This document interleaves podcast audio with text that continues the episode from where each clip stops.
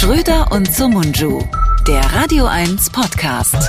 Herzlich willkommen zu einer historischen Ausgabe unseres Podcasts Schröder und Somunju. An dem Tag, an dem nämlich Karl Lauterbach zum Gesundheitsminister ernannt wurde, eben ist es über den Ticker gelaufen, Karl Lauterbach, SPD, ist Gesundheitsminister. Und der Mann, der sich darüber besonders freut, weil er nämlich damit sein Brot verdient und ähm, sich auf ein gemachtes Bett jetzt setzen kann, ist Florian Schröder, denn er ist der beste und einzige Karl Lauterbach-Parodist der ganzen Welt. Nein, der richtige Satz ist, und es ist das Einzige, was er kann, Karl Lauterbach parodieren. Und deswegen sind seine nächsten Jahre gesichert. Er kann glücklich sein. Hallo, mein Freund. Ja. Hallo, herzlichen Glückwunsch zu dieser zu dieser tollen oh. Wahl. Toll, wunderbar. Ganz, also, also das heißt, mein Einfluss in der SPD ist immer noch groß genug. Ähm, ich habe natürlich alles getan, auch im Hintergrund. Ähm, ich habe wirklich Strippen gezogen. Ich habe dafür gesorgt, dass Kevin Kühnert Norbert Walter Borjans abgesetzt hat, dass Lars Klingbeil Parteichef werden kann. Ähm, und ich habe natürlich auch dafür gesorgt, dass Gesundheitsminister jetzt Karl Lauterbach werden kann. Also ich habe da echt geackert und es ist gar nicht so einfach, da von außen in diesem wirklich unterdurchschnittlichen Willy Brandt-Haus irgendwas zu bewegen. Aber es ist mir gelungen und ich bin sehr sehr stolz und glücklich, dass die Meldung, dass ich Karl Lauterbach zum Gesundheitsminister machen konnte, jetzt endlich raus ist. Und ich habe es natürlich auch so getimt, dass es direkt fünf Minuten vor zehn, fünf Minuten bevor wir diesen Podcast aufnehmen, veröffentlicht wird, damit du überrascht bist und ich jetzt hier richtig Durchmarsch habe. In der Konsequenz, wenn man ihn gestern bei Anne Will gesehen hat, bedeutet das ja jetzt ähm, die Schließung auch von Gastronomie. Das hat er ja, glaube ich, sogar gefordert. Dann ähm, Ausgangssperren keinen Lockdown vorerst, aber man kann es nicht ausschließen, so mhm. wie man, glaube ich, jetzt vieles nicht ausschließen kann. Und ich gehe mal davon aus, dass das auch jetzt die letzten Bundesligaspiele vor Zuschauern waren. Meinst du? Naja, ob's, ja, also das mit den, mit den Bundesligaspielen kann ich mir auch vorstellen, dass sie das jetzt immer weiter runterfahren. Ob es jetzt gleich zu, zu Gastronomieschließungen kommt, weiß ich nicht. Also als er als Gesundheitsminister kann das ja nicht alleine bestimmen. Da reden ja auch noch andere mit und ähm, ich weiß es nicht, ob es gleich so, so kommt. Ähm, ich hoffe nicht. Aus hm. eigenem Interesse. Jetzt habe ich das hm. Problem, dass ich auf der einen Seite für Karl Lauterbach als Gesundheitsminister bin, auf der anderen Seite aber so manches, was er vorschlägt, gar nicht will. der Egoismus hm. trifft auf den künstlerischen Egoismus. Das ist ist natürlich jetzt eine schwierige Situation. Was ist denn, was ist denn das Pro und Contra? Was äh, wird Karl Lauterbach vorgeworfen und wofür rühmt man ihn? Naja, man wirft ihm vor, dass er, dass er äh, nicht nur ein Mahner ist, sondern dass er ähm, übertreibt, dass er zu, dass er zu weit geht, dass er zu radikal ist, äh, dass er eben zu einer zu einer bestimmten Fraktion von Wissenschaftlerinnen und Wissenschaftlern gehört, ähm, die Richtung No-Covid denken, entsprechend äh, radikal sind, es übertreiben und eben nicht bereit sind einzusehen, dass wir, wie die Gegenseite sagt, mit dem Virus leben lernen müssen. Ähm, und auf der anderen Seite, ja, kann man sagen sagen, dass viele, nicht alle, aber viele seiner Vorhersagen eingetroffen sind, viele seiner Einschätzungen richtig waren. Ähm, er hat sich sicher auch sehr oft vertan, gibt das ja auch zu. Aber das ist so das, auf was auf der, auf der Haben-Seite steht. Ähm, und er ist natürlich wirklich ein versierter Gesundheitspolitiker. Also jetzt mal jenseits dessen, wie man sein Pandemie-Management be be bewertet und ob man das alles richtig findet, ähm, ist er mit Sicherheit einer, der dieses, äh, der dieses Gesundheitssystem äh, verstanden hat. Und er hat ja auch seine Professur in Harvard für, ich glaube, glaube, es ist Gesundheitsmanagement und ist entsprechend jemand, der äh, da wirklich Kompetenz hat. Und es ist mal jemand, was man sich ja sonst immer wünscht, ne, dass wirklich mal Fachleute in Ämtern sitzen. Denn beliebt ist ja auch der Vorwurf gegenüber der Politik, ja, dann sitzt da irgendeiner im Gesundheitsministerium und im nächsten, äh, im, in der nächsten Legislaturperiode wird er plötzlich Landwirtschaftsminister und dann wird er, wird er wieder was anderes. Ja, wie kann denn das sein? Und ähm, das sind eben diese Generalisten, die in erster Linie Politiker sind und die sich dann mehr oder weniger gut in einem Feld einarbeiten. Aber hier hat man mal wirklich einen, der das Feld beherrscht. Und jetzt bin ich total gespannt, wie er dieses Ministerium leitet, ob er das dann auch kann. Denn natürlich muss man sehen, Fachexpertise heißt ja noch nicht, dass man ein guter Minister ist. Und das gilt auch für Karl Lauterbach. Er kann ja ein sehr sachverständiger Gesundheitspolitiker sein, aber das heißt nicht, dass er quasi die Architektur des Ministeriums beherrscht, dass er ein guter Ministeriumschef ist, dass er tausende von Mitarbeitern führen kann und seine Ideen auch entsprechend durchbringt. Denn da ist er ja nicht alleine. Da sind ja sehr viele Referenten und Beamte, die letztlich die entscheidende Arbeit machen und die muss man hinter sich kriegen. Und ob er als Nerd das schafft, das wird sich zeigen. Also ich glaube nicht, dass die Tatsache, dass er jetzt Gesundheitsminister wird, automatisch heißt, dass er auch ein guter wird. Ich kann es mir vorstellen, aber es kann auch ganz anders werden. Und ähm, kommt jetzt die Impfpflicht? Die wird mit Sicherheit kommen, aber die wäre auch ohne ihn gekommen. Ab Februar. Mhm. Aber sie hat jetzt natürlich einen Fürsprecher, ne? Das Gesundheitsministerium. Mit Sicherheit wird da ja, mit Sicherheit. auf jeden Fall ein Wort mitsprechen. Na klar. Womit wir ja auch schon beim Thema sind. Wir wollten heute eigentlich vermeiden, über Corona zu sprechen, weil wir das oft genug getan haben und auch eigentlich schon fast alles dazu gesagt haben. Aber manche Leute erinnern sich vielleicht auch nicht daran, was wir gesagt haben, vielleicht nur daran, wie sie es gehört haben. Und deswegen wäre es doch heute ein Vorschlag, wenn wir nochmal versuchen, gerne auch kontrovers, aber vielleicht äh, so sachlich wie möglich Ordnung in dieses Thema für uns beide zu bringen und ähm, mhm. am Ende vielleicht herauszufinden, wie kann man mit diesen unterschiedlichen Positionen umgehen und was gibt es da für eine konstruktive Idee für das, was uns in den nächsten Monaten erwartet. Also fangen wir vielleicht mal Genau. ganz simpel an. Du Und bist sagen den mittlerweile Hörern für vielleicht- eine hm? Und sagen den. Hörern vielleicht, äh, sagen den Hörern vielleicht an dieser Stelle, dass es, dass wir heute nicht den ganzen Podcast für dieses Thema brauchen. Denn Ja. es gibt mittlerweile, es gibt eine Spaltung der Podcast-Hörer. Es gibt die Fans unserer, unserer Corona-Talks, die eigentlich nur deshalb einschalten, weil sie hoffen, dass wir wieder über Corona reden und dass wir es in genau der Art und Weise tun, wie wir es bisher getan haben. Und es gibt die andere Seite, die sagen, also es ist alles geil, aber wenn ihr über Corona redet, oh, ich muss sofort abschalten. Ich ertrage es nicht und ich, ich will nicht, dass ihr so miteinander redet und dass ihr so aufeinander losgeht und dass es so kontrovers ist und immer dieses Thema. Und deswegen können wir vielleicht heute sagen, es ist nur ein Teil. Wir haben noch sehr viele andere Themen und wenn ihr das Thema nicht hören wollt, dann lasst euch vielleicht kurz drauf ein. Heute wird's total friedlich, das können wir schon jetzt versprechen, total friedlich. Und ähm, wenn ihr es gar nicht hören wollt, dann skippt ihr einfach ein paar Minuten vor und dann geht's um ganz andere, lustige, fröhliche Themen. Unter anderem wird nachher noch hier ein Techniker äh, meines Hotels übrigens zu Gast sein, der kommt gleich noch rein. das kann ich nicht verhindern, weil ich habe mich beschwert, dass hier in meinem Raum die Lüftung so laut ist und ich hatte Angst, dass man es bei der Aufnahme hört. Und wenn er nachher reinkommt, beziehen wir ihn einfach kurz ein und fragen ihn mal, was er so zu Corona zu sagen hat. Gut. Wo bist du gerade? In welcher Stadt? Ich bin in Mainz. Ah, okay, du machst deine Fernsehsendung, alles klar. Genau, genau. Gut, aber das war gut, was du gesagt hast. Ähm, vielleicht sprechen wir auch noch mal mit Radio 1, ob man dann nicht unter unsere Videos auf YouTube oder diese ähm, Audios so äh, Marker setzen kann, wie das ja heutzutage üblich ist, damit die Leute dann springen können, falls sie das ein oder andere Thema nicht interessiert. Zum Beispiel, genau. Abgesehen davon gibt's natürlich immer Leute, die pro und contra für ein Thema oder gegen ein Thema sind. Äh, Damit müssen wir, glaube ich, leben und davon sollten wir uns auch nicht allzu sehr beeindrucken lassen, denn wir sprechen ja hier in erster Linie über die Dinge, über die wir sprechen wollen und nicht über die Dinge, über die wir sprechen sollen. Insofern lass uns doch ganz simpel anfangen. Mittlerweile habe ich das Gefühl, bist du für die Impfpflicht. Beim letzten Mal hast du noch gesagt, na, ich war immer dagegen, aber jetzt sehe ich es mittlerweile ein. Wie ist der Stand der Dinge heute? Äh, der Stand der Dinge ist so, dass ich ähm, tatsächlich äh, für die Impfpflicht äh, bin mit ähm, mit einem sehr großen zweifelnden äh, Auge. Also äh, ich stehe nicht da und sage, das ist jetzt äh, die Lösung und das ist richtig, das muss so sein.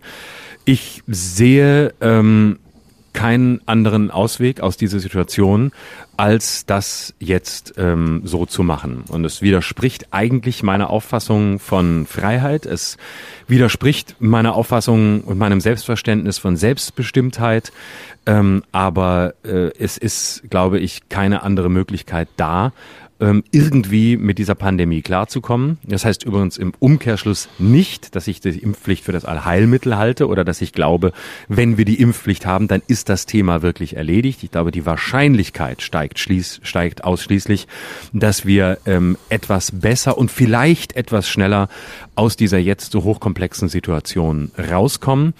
Und ähm, ich kann auch die äh, Politiker verstehen, die jetzt sagen, wir sind dafür. Ich ähm, kann selbst FDP-Politiker verstehen, die noch vor ein paar Wochen äh, radikal ausgeschlossen haben, dass es eine Impfpflicht geben wird. Olaf Scholz hat es auch radikal ausgeschlossen.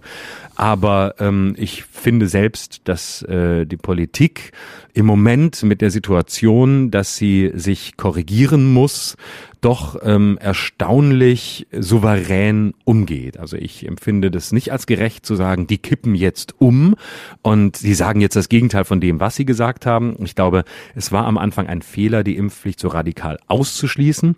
Aber ich finde, dass ähm, diejenigen, die jetzt sagen, ich glaube, wir müssen es doch machen, äh, tatsächlich mit dieser ähm, Umkehrung ihrer Position sehr reflektiert umgehen und sehr nachvollziehbar und auch nicht leugnen, dass sie mal das Gegenteil gesagt haben, wie es früher oft der Fall war wo sich Politiker hinstellen und sagen, ja, das ist natürlich das Richtige. Ja, aber sie haben das Gegenteil gesagt, ja, das war, war immer dafür und so, sondern es ist sehr bedacht und sehr und wird sehr verhältnismäßig transparent gemacht und davor habe ich eine gewisse Achtung. So, also ich bin ähm, mit einem weinenden und einem zustimmenden Auge dafür. Ähm, und letzter Satz dazu: Halte eine Impfpflicht aber auch längst nicht für so dramatisch, wie sie häufig gemacht wird. Wie ist es bei dir? Mhm. Also erstmal gut, dass du das so sagst, weil ich kann das sehr gut nachvollziehen. Man muss äh, nicht eindeutig sein, man kann da auch hin und her gerissen sein. Ist ein kompliziertes Thema und niemand verlangt, dass man da ähm, entweder oder ist. Ähm, ich bin für eine Teilimpfpflicht, so wie es ja jetzt auch besprochen wird und die auch möglichst schnell, weil ich glaube, dass bestimmte Berufsgruppen nicht umhin kommen, sich impfen zu lassen. Das sind körpernahe Berufe, die äh, Menschen, die in Krankenhäusern arbeiten, in Altersheimen oder auch sonstige körpernahe Dienste, die geleistet werden, müssen sicherer gemacht werden. Dazu gehört aber auch zum Beispiel, dass man äh, bei Kontaktsportarten wie Fußball eine Impfpflicht einführt, denn das kann nicht gehen, auch ähm, rein symbolisch logisch nicht, dass man von Menschen verlangt, die im Stadion sitzen, zehn Meter Abstand zu halten und mit Maske dort zu sitzen, während ähm, ungeimpfte Fußballer sich dann bei jedem Tor um den Hals fallen können. Und man sieht es ja auch gerade beim Fußball so als Beispiel exemplarisch, wie viele Infektionen es da mittlerweile gibt. Das ist also mhm. wirklich ein Sammelbecken geworden. Deswegen auch da, also man muss da genau abwägen aus meiner Sicht, aber dort, wo es notwendig ist, sollte man eine Impfpflicht einführen.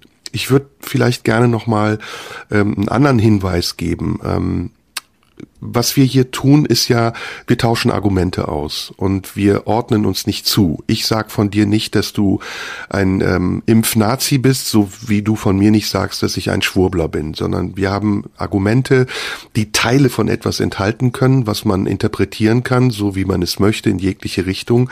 Aber es kommt auf das große Ganze an und was wir hier ja die ganze Zeit zeigen, und das finde ich selbstbewusst, ähm, dass wir es machen, ist, wie unentschlossen wir manchmal auch sind und wie wir im Gespräch und in der Auseinandersetzung. Manchmal, manchmal sind diese Gespräche etwas emotional, aber sie sind doch aus meiner Sicht immer sehr konstruktiv und freundschaftlich, gemeinsam nach Lösungen suchen und damit etwas abbilden, was ja in unserer ganzen Gesellschaft gerade der Fall ist, nämlich die Diskussion darum, wie gehen wir mit dieser Pandemie um. Und zwar sinnvoll, vernünftig und langfristig auch gedacht. Und deswegen ähm, freue ich mich, dass wir dieses Thema heute nochmal haben. Was du eben gemacht hast, können wir nochmal kurz komplettieren. Wir werden heute auch über Freiheit sprechen. Das haben wir uns vorher schon vorgenommen. Wir werden vielleicht auch nochmal kurz über Mirko Nonchef sprechen. Und vielleicht werden wir auch nochmal über die, dieses leidige Thema Spaltung der Gesellschaft sprechen, zu dem du dich ja auch geäußert hast jetzt in den letzten mhm. Tagen. Mhm. Ich will nicht zu weit ausholen, aber ganz kurz nochmal an den Anfang. Warum reden wir heute über eine Impfpflicht? Wir haben eine Impfquote von 69, etwas Prozent. Nach ähm, längerer Zeit des Stillstands äh, bewegt sich diese Quote jetzt wieder nach oben. Das Boostern hat Fahrt aufgenommen und viele Menschen gehen auch mittlerweile zur Erstimpfung. Dennoch ist es so, dass die Zahl der ungeimpften so hoch ist, dass die Pandemie weiter am Leben bleibt und mit der neuen Omikron-Variante wahrscheinlich sich auch nochmal dramatisieren wird. All das ist jetzt schwer abzuschätzen, aber die Aussagen der Wissenschaftler dazu, die verheißen nichts Gutes. Das heißt, wir müssen also in irgendeiner Form dafür sorgen, das sagt die Politik ja schon seit Wochen, dass die Impflücke geschlossen wird und dass schnellstmöglich diejenigen geboostert werden, die anfällig sind für diese Erkrankung. Das sind die Alten, das sind die Vorerkrankten, aber eben nicht nur die die, sondern auch diejenigen, deren Impfschutz jetzt abläuft. Man weiß, dass mittlerweile nach sechs Monaten bei anderen Impfstoffen, nach vier Monaten sogar, der Impfschutz nicht mehr in voller, ähm, in vollem Umfang besteht. Also das Dilemma ist, wie gehen wir damit um, wenn wir Schlimmeres verhindern wollen. Jetzt gibt es zwei Ansätze. ähm, den Ansatz zu sagen, wir müssen einfach noch restriktiver sein, wir müssen das gesellschaftliche Leben so weit runterfahren wie irgendwie möglich. Das bedeutet Kontaktbeschränkungen, das bedeutet zum Beispiel auch einen Lockdown für Ungeimpfte, aber es bedeutet in der Konsequenz, auch wenn die Zahlen weiter steigen, einen Lockdown für alle, Gastronomiebetriebe schließen und auch Veranstaltungen reduzieren oder sogar untersagen und absagen.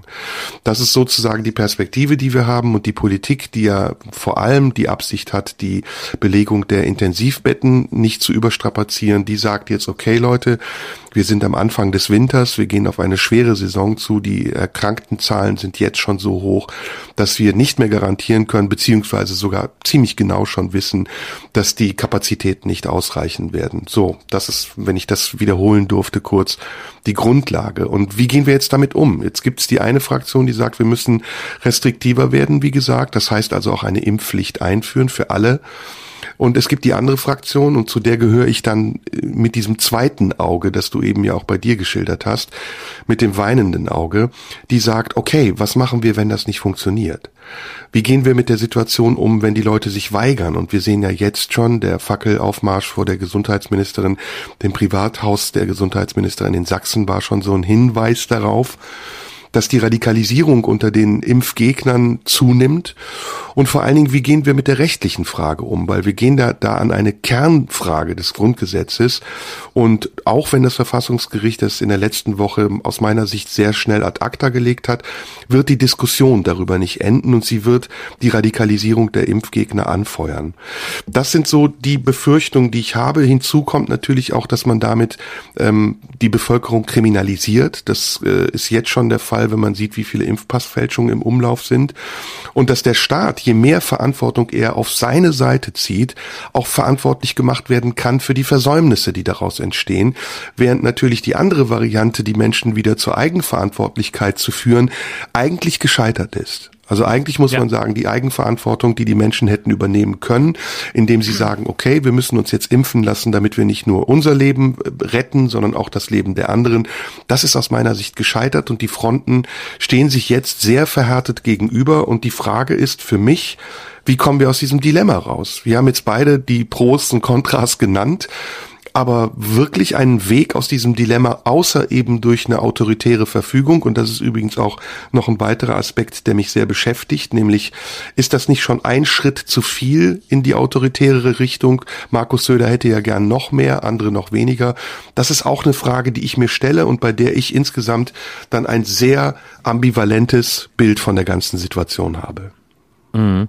Also ähm, ich glaube, dass die die Situation, dass wir diese Impfpflicht haben, äh, zunächst mal vor allem äh, mich wirklich ähm, sehr sehr melancholisch und traurig stimmt, und zwar äh, vor, vor dem Hintergrund des Punkts, den du angesprochen hast, nämlich dem Scheitern der dem, des Glaubens an die Eigenverantwortung. Mindestens von einem Teil. Wir reden ja hier immer noch nicht über einen großen Teil, aber doch einen verhältnismäßig großen Teil von roundabout etwa 25 bis 30 Prozent der Gesellschaft, die offensichtlich ähm, die Notwendigkeit dieser Impfung in dieser sehr besonderen Situation nicht einsehen wollen.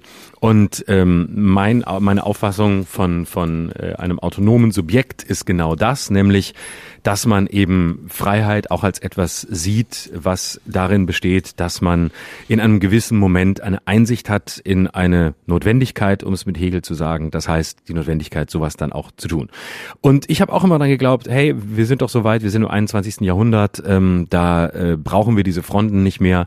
Da können wir einfach sehen, es ist eine ganz besondere Situation und in dieser Situation muss sich jeder irgendwie so verhalten, dass wir da alle gemeinsam möglichst schnell so durchkommen, dass möglichst bald wieder ein relativ normales Leben mindestens denkbar erscheint. Und dazu gehört eben auch eine Impfung. Und jetzt zu sehen, dass es aber offenbar nicht funktioniert, dass ähm, es doch einen Teil der Gesellschaft gibt, ähm, der da keine Einsicht hat. Das ist schon traurig, weil ich eigentlich komplett dagegen bin, ähm, dass, dass der Staat so weit reinfuhrwerkt, dass der Staat überhaupt so weit gehen muss, dass überhaupt wir sowas diskutieren, dass das nicht aus der Freiheit kommt, dass wir äh, nicht anerkennen, ähm, dass es natürlich Rechte gibt und die Rechte sind überaus wichtig, aber dass es eben auch in einem gewissen Moment eine, eine Pflicht gibt. Das macht mich einfach super traurig, weil ich gedacht hätte, wir sind weiter und ähm, wir sind auch äh, als als Gesellschaft weiter und auch ähm, insgesamt ähm, vielleicht intelligenter alle zusammen. Vielleicht habe ich habe ich uns da alle überschätzt, auch mich selbst. Ähm, aber ähm, daran hatte ich eigentlich geglaubt. So, das ist das eine. Und das Scheitern zu sehen ist doch wirklich sehr, sehr traurig. Also ähm, zugespitzt formuliert, dass es doch einen bestimmten Teil der Bevölkerung gibt, der glaubt, ähm, ganz frei sein zu wollen, aber offensichtlich äh, doch irgendwie nach dem Zwang ruft ähm, und ähm, nach dem Druck ruft. Natürlich muss man mit dem Begriff Zwang hier sehr vorsichtig sein, denn es ist kein Impfzwang, das ist was völlig anderes als eine Impfpflicht, sondern es ist einfach nur eine Impfpflicht. So, ähm, was die weitere Radikalisierung angeht, ähm, die du angesprochen hast, bin ich zurückhaltend. Ähm, ich, äh, ich kann mir das vorstellen, dass gewisse Teile sich äh, da radikalisieren. Ich finde das schlimm aber ich finde es schlimmer, ähm, vor diesen Teilen der Gesellschaft Angst zu haben und das politische Handeln und Denken an denen auszurichten und daran auszurichten, dass unter Umständen irgendeine Gruppe sich dann bei einer Impfpflicht radikalisiert. Damit gibt man einer relativ kleinen Gruppe und vor allem die, die radikalisierungsbereit sind, sind ja noch weniger. Von denen, die jetzt nicht geimpft sind, in 25 bis 30 Prozent, ist ja ein ganz kleiner Teil, von dem man befürchten muss, dass er mit Fackeln aufmarschiert wird oder dass er sich weiter radikalisiert. Ähm, und ich finde es vollkommen unangemessen zu glauben, dass man das Handeln an denen ausrichten muss. Oh Gott, sie radikalisieren sich, sie könnten vielleicht. Ähm, wir sind als Gesellschaft stark genug, denen zu widerstehen und uns nicht von ihnen ins Boxhorn jagen zu lassen. Und ich finde die Kraft und die Macht, die man denen gibt, indem man das Handeln an ihnen ausrichtet, indem man eigentlich Angst vor ihnen hat, finde ich viel bedauerlicher, ähm, weil man ihnen ihnen damit eine Größe gibt, die sie nicht haben und weil man damit eine ganz große Mehrheit von Menschen, die einfach nur vernünftig zusammenleben wollen und die Situation halbwegs reflektiert erkennen, eigentlich benachteiligt und glaubt, dass man da eine Gruppe groß machen muss, die man, die, die man nur mit noch mehr Selbstbewusstsein ausstattet, indem man glaubt, dass man so viel Angst oder Respekt vor ihnen haben muss. Ich habe diese Angst nicht. Ich habe auch diese, diese Angst vor denen nicht. Die mag es geben, aber der Staat ist stark genug, sich dagegen zu zu wehren und sie einzuhegen. Und deswegen finde ich diesen Ansatz ähm, des staatlichen Handelns äh, einfach daneben. Und ähm, ich glaube, dass eine Impfpflicht, so unschön das ist, wahrscheinlich auch eine Motivation von einigen sein wird, ähm, die sich jetzt nicht impfen lassen, es zu tun, weil ähm, jenseits von denen, die ideologisch gegen die Impfung sind, gibt es, glaube ich, ganz viele, die auch einfach keinen Bock haben, die, die faul sind. Ähm, die gar nicht irgendwie äh, eine, eine Position gegens Impfen haben oder eine Überzeugung haben, sondern die in dem Moment dahin gehen, wo sie sagen, als muss ich halt. Na gut, dann gehe ich halt hin. Ne? Also äh, die infantile Gesellschaft, die ich seit Jahren grundsätzlich diagnostizieren würde, zeigt sich halt hier final, dass einfach es einen gewissen Prozentsatz von Leuten gibt, die entweder stur oder bockig sind wie ein Dreijähriger und andere, die eben in so einer pubertären Phase sagen, ich bin so lang dagegen, bis man mich zwingt, die Hausaufgaben zu machen. Und die werden sie dann auch machen. Insofern sehe ich die Dramatik an der Stelle nicht. Hm. Okay, also ich glaube, da müssen wir also gut, dass du sagst, ähm, natürlich sind das nicht wenige Leute, sondern wir reden hier über ja 30 Prozent der Bevölkerung. Die gliedern sich aber dann wieder in ganz unterschiedliche Gruppierungen auf. Ähm, und mhm. davon sind auch bei weitem nicht alle radikal, sondern es gibt sicher auch noch andere Gründe, welche immer das auch sein mögen. Ähm, vielleicht mal als Klammer gesagt, ähm, was mich an dieser Diskussion stört, ist zum einen, wie undifferenziert sie ist und ähm, wie wenig Möglichkeiten es gibt, außerhalb einer bestimmten ähm, eines bestimmten Meinungskorridors sich zu bewegen, ohne dass sich der Tonfall verschärft und man ähm, sofort eingeteilt wird in Gegner oder Befürworter.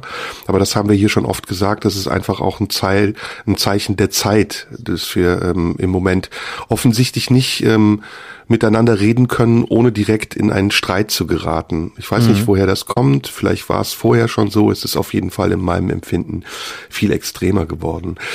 Das zweite ist, dass ich finde, dass die Fragen, die wir ja hier auch schon besprochen haben, aber die nicht weg sind, auch nochmal gestellt werden müssen. Nämlich die Frage nach der ähm, nach den Gründen. Also weshalb lassen sich Menschen nicht impfen und sind das wirklich immer nur total absurde Gründe?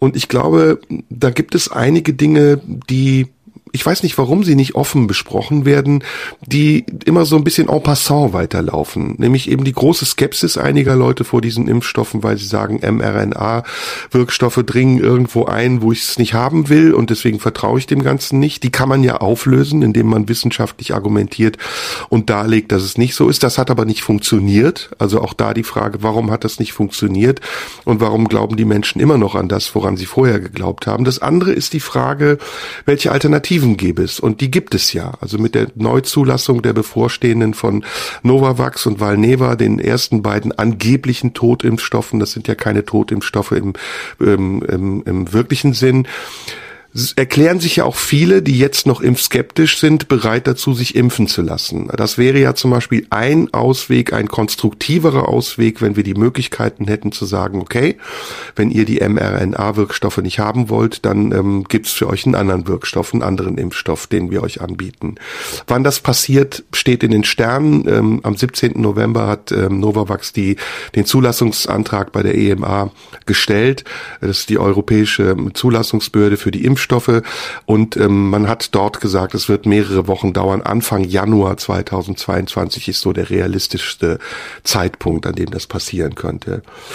Das ist sozusagen ähm, der zweite Aspekt. Jetzt kommt der dritte Aspekt mit der Radikalisierung. Ich glaube, Florian, dass wir nicht ähm, daran zweifeln müssen, dass der Staat nicht äh, stark genug ist, sich gegen diese Menschen oder gegen diese Kraft zu wehren, sondern ich glaube, es ist viel wichtiger, dass der Staat versuchen muss, diese Menschen erst gar nicht auf diesen Umweg, auf diesen Abweg kommen zu lassen. Und das ist auch eine Frage, die ich mir stelle. Wie können wir das schaffen, wieder auch Menschen einen Teil in unserer Gemeinschaft zu geben, indem wir sie hören, indem wir sie nicht unbedingt immer ernst nehmen müssen. Manchmal sind die Forderungen, die dort gestellt werden und auch die Assoziationen, die geweckt werden, absurd bis hin zum Lächerlichen. Aber wie können wir diese Menschen behalten? Und müssen wir vielleicht sogar in Kauf nehmen, sie zu verlieren? Und da hilft meiner Meinung nach ein Blick auch über die Grenzen, was wir ja gerade europaweit, weltweit erleben. An manchen Orten, äh, auch in der Welt ist es ähnlich wie in Europa ist, dass tatsächlich viele auf die Straßen gehen und es Konfrontationen gibt zwischen der Polizei, die das ausbaden muss. Da tut mir die Polizei übrigens auch ein bisschen leid. Äh, nicht nur ein bisschen, sondern ziemlich leid.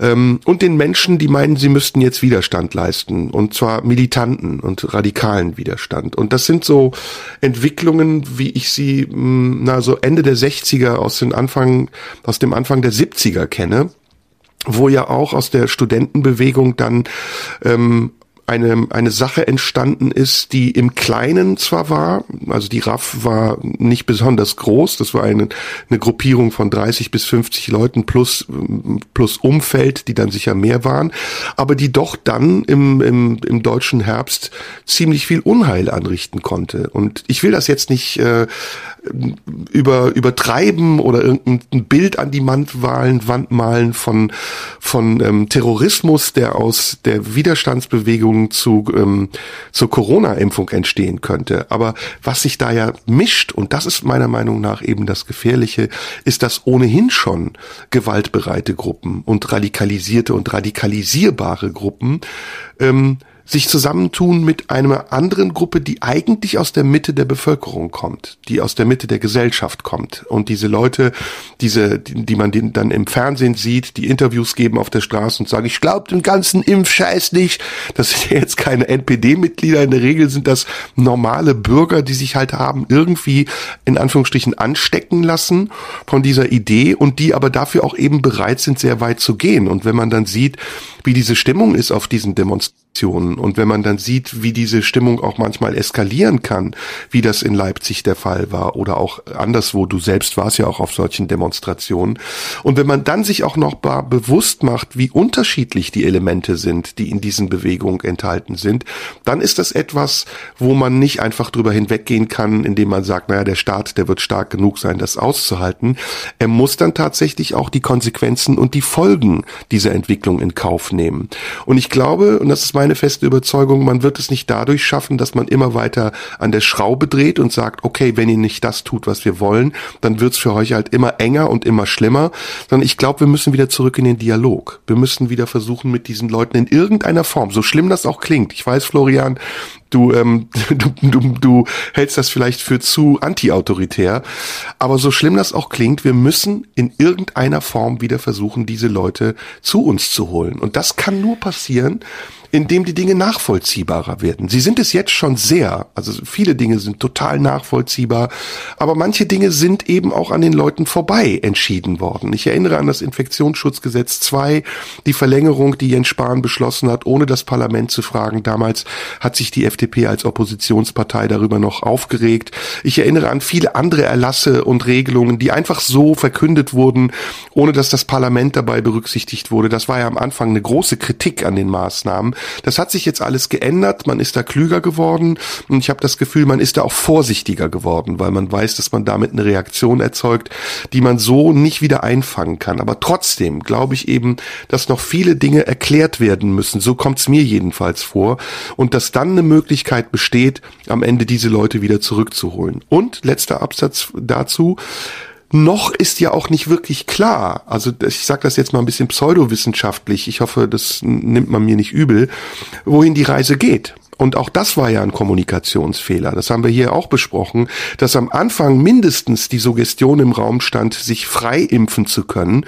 Und dann klar wurde und den Wissenschaftlern sicher immer auch schon klar war, das wird nicht reichen. Wir werden noch einen Booster brauchen. Und jetzt sieht man an Israel zum Beispiel, dass auch der Booster nicht mehr reicht und die vierte Impfung bereits ansteht.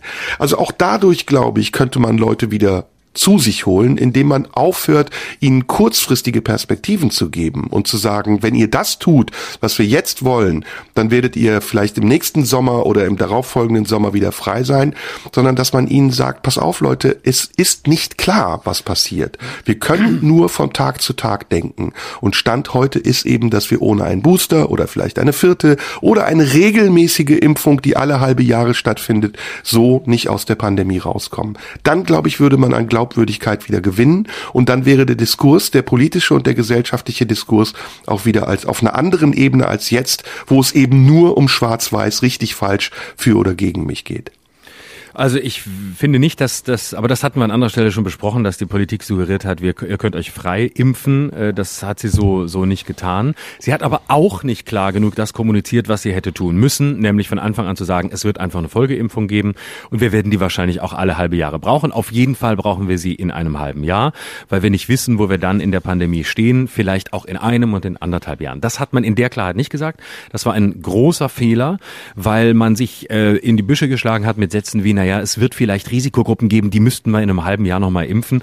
Und es hat ja bis jetzt auch gedauert, bis sich mal die STIKO endlich irgendwann durchgerungen hat, zu sagen, ja, es brauchen jetzt einfach alle diese fucking Boosterimpfung. Überhaupt ein verkacktes Wort Boosterimpfung. Was ist das für ein Scheiß? Ist einfach eine Auffrischungsimpfung und nicht ein Booster. Mhm. Weil der Booster ist in einem halben Jahr genauso äh, hinüber wie jeder an, wie die erste Impfung. Ist einfach die nächste.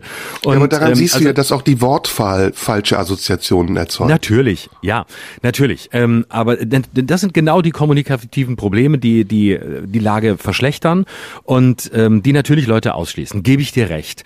Aber ähm, tatsächlich bin ich doch der Auffassung, mir, mir reicht das mir reicht das nicht. Die kommunikativen Fehler, die du angesprochen hast, sind alle richtig. Ich stimme dir völlig zu. Also ähm, die ganzen das ganze Hickhack, das ganze, dann haben wir es geschafft. Hier noch mal zwei Monate, hier noch mal problematische drei Monate und dann ist es aber vorbei. Also dieses andauernde äh, Erlösungsversprechen. Ähm, äh, dieses, dieser, dieser messianische Glaube, äh, irgendwann nach den nächsten harten Monaten ähm, kommt der Messias und der macht dieses Corona weg. Und dann ist es quasi wie in der Bibel, dann wird aber die Erlösung doch wieder nur aufgeschoben ähm, und kommt doch wieder nicht. Das ist ähm, zermürbend und zwar für alle. Und ähm, es ist, äh, es ist einfach auch eine, ähm, eine Unehrlichkeit und ein Versprechen, das immer wieder nicht gehalten wurde. Und das ist natürlich ein Problem. Aber all das reicht mir als Begründung für die Radikalisierung, die wir jetzt haben und auch für das Verständnis dieser Radikalisierung. Und zwar Verständnis im Sinn von empathischem Verständnis schlicht nicht aus. Ähm, ich glaube, dass die... Nicht, ne? Also ich entschuldige, ich, ich ähm, äh, habe da kein Verständnis für. Nicht, dass das so rübergekommen ist. Mhm. Ähm, nee, das wollte ich dir auch gar nicht unterstellen. Aber man kann ja durchaus auf der Position stehen zu sagen, naja, man kann das schon verstehen, dass sich Leute da so ärgern und dass sie so wütend werden. Die Politik hat dazu ähm, massiv beigetragen und sie hat das sicher an Stellen befeuert, an denen sie es nicht hätte tun müssen. Ich glaube, dass die, die Ursachen ähm, weit tiefer liegen und weit, viel weiter zurückliegen als als Corona, dass da eine, eine grundlegende Missstimmung ähm, schon vorher war, die sich jetzt nur äußert. Ich kann mhm. über die Ursachen, wir können gemeinsam sicher lange spekulieren, wo die Ursachen vielleicht lagen, können uns da annähern, aber das ist vielleicht auch nochmal ein eigenes Thema. Ähm, ich würde sagen, das, was sich jetzt zeigt und was das Gefährliche ist, ähm, und auch da gebe ich dir recht, ist, äh, die Anschlussfähigkeit dieser Bewegung in sehr viele unterschiedliche Milieus. Ähm, man hat äh, von den wenigen ähm, empirischen Stichproben, die es gibt, rund um ähm, die sogenannten Querdenker-Proteste gesehen, dass ähm, das eine hoch heterogene Truppe ist, dass das ähm, eine sehr hohe ähm, Akademikerquote ist innerhalb dieser dieser Bewegung. Also es sind nicht die sogenannten einfachen Leute, die da mitlaufen laufen nur, sondern ganz unterschiedliche Milieus, sehr viele Selbstständige, auch viele aus kreativen Berufen. Also ähm, und das diese Anschlussfähigkeit ist natürlich eine Gefahr, ähm, weil es eben offener ist in verschiedene Richtungen und weil es dadurch ähm, auch einladend sein kann für Gruppen, die sich sonst der Radikalisierung eher verschließen oder für die Radikalisierung schlicht nicht interessant ist. Ähm, und natürlich ist die Antwort nicht einfach nur, damit muss der Staat umgehen. In der Einfachheit geht es nicht, aber ich glaube, er kann damit umgehen, denn ähm, es ist äh, eine eine große Gruppe, die die demonstrieren wird und die auf die Straße gehen wird, ähnlich wie man es jetzt in Österreich sieht, wo ja auch 30, 40.000 in den großen Städten zum Teil auf der Straße sind gegen die Impfpflicht. Aber das, was du ähm, du nennst es antiautoritär oder was du mit großer Empathie beschreibst, äh, wir müssen mehr erklären, wir müssen auf diese wir müssen auf diese Menschen zugehen ähm, und wir müssen es ihnen erklären. Ähm, ja, ich stimme dem ja vom Menschenbild zu, aber ich glaube nicht mehr dran. Und das ist vielleicht auch, gebe ich zu, das ist jetzt vielleicht sehr pessimistisch. Und es ist eine, eine tiefe Enttäuschung und irgendwo auch ein Verärgertsein und ähm, eine Traurigkeit, es mischt sich alles. Ich glaube nicht mehr dran. Ich habe den Glauben daran verloren, dass wir nach anderthalb Jahren erklären, erklären, erklären, äh, darstellen, differenzieren, ähm, eingehen, äh, Vorurteile dann, Florian, aufräumen. wenn ich kurz ein, ein äh, und ganz kurz was einwerfen ja. darf, ist es denn nicht dann auch eine beidseitige Radikalisierung? Also hast du dich nicht auch in gewisser Weise dann radikalisiert? Nein, ich weiß es nicht. Ich hoffe nicht. Äh, ich, ich würde mir wünschen, dass ich es nicht getan habe. Ich bin ja auch deswegen ähm, bei der bei der Enttäuschung und bei der bei der Sichtweise darauf, dass es, ähm, dass ich nicht weiß, was noch zu erklären ist. Ich weiß es einfach nicht. Vielleicht gibt es sowas. Vielleicht sehe ich es nicht. Vielleicht bin ich da blind. Ähm, also da hätte ich einen konkreten ich, Vorschlag. Entschuldige, ich weiß sorry. nicht. Ja, bitte. Ja, aber das, das ist so meine die Situation. Ich denke, ist, ich verstehe jeden, der jetzt einfach müde ist, das, das, das klar zu machen. Und offensichtlich ja. ähm, ist es dann eben der Weg über die Pflicht, nicht über den ja, nee, Zwang. Und lass mich da kurz Pflicht. einhaken. Und ich glaube eben, da ist der entscheidende Punkt, wo wir unterschiedlicher Meinung sind. Ich glaube, es muss nicht mehr klar gemacht werden. Ich glaube, das ist auch, also da gebe ich dir vollkommen recht. Das ist vorbei, das ist zu spät. Der Zeitpunkt, äh, da jetzt irgendwie Argumente auszutauschen und zu denken, damit könnte man die jemanden, jemanden überzeugen, der ist schon längst überschritten. Ich glaube, es müsste so sein wie zum Beispiel in der Schweiz, wo man ja auch sagt, okay, wir machen eine Volksabstimmung darüber, die Leute entscheiden das selbst, dann ist aber auch die Verantwortung des Staates erledigt. Und wer dann noch zum Beispiel sich nicht impfen lässt, der muss eine Zusatzversicherung abschließen, damit er im Falle einer Erkrankung im Krankenhaus auch dementsprechend behandelt werden kann. Finde ich zum Beispiel eine Lösung, die sowohl eine angemessene, in Anführungsstrichen, Sanktion beinhaltet, aber eben auch die Verantwortung wieder vom Staat wegnimmt. Weil dieser Verantwortung kann der Staat auf Dauer gar nicht mehr gerecht werden. Er kann nur sagen, wir haben eine bestimmte Kapazität von Intensivbetten.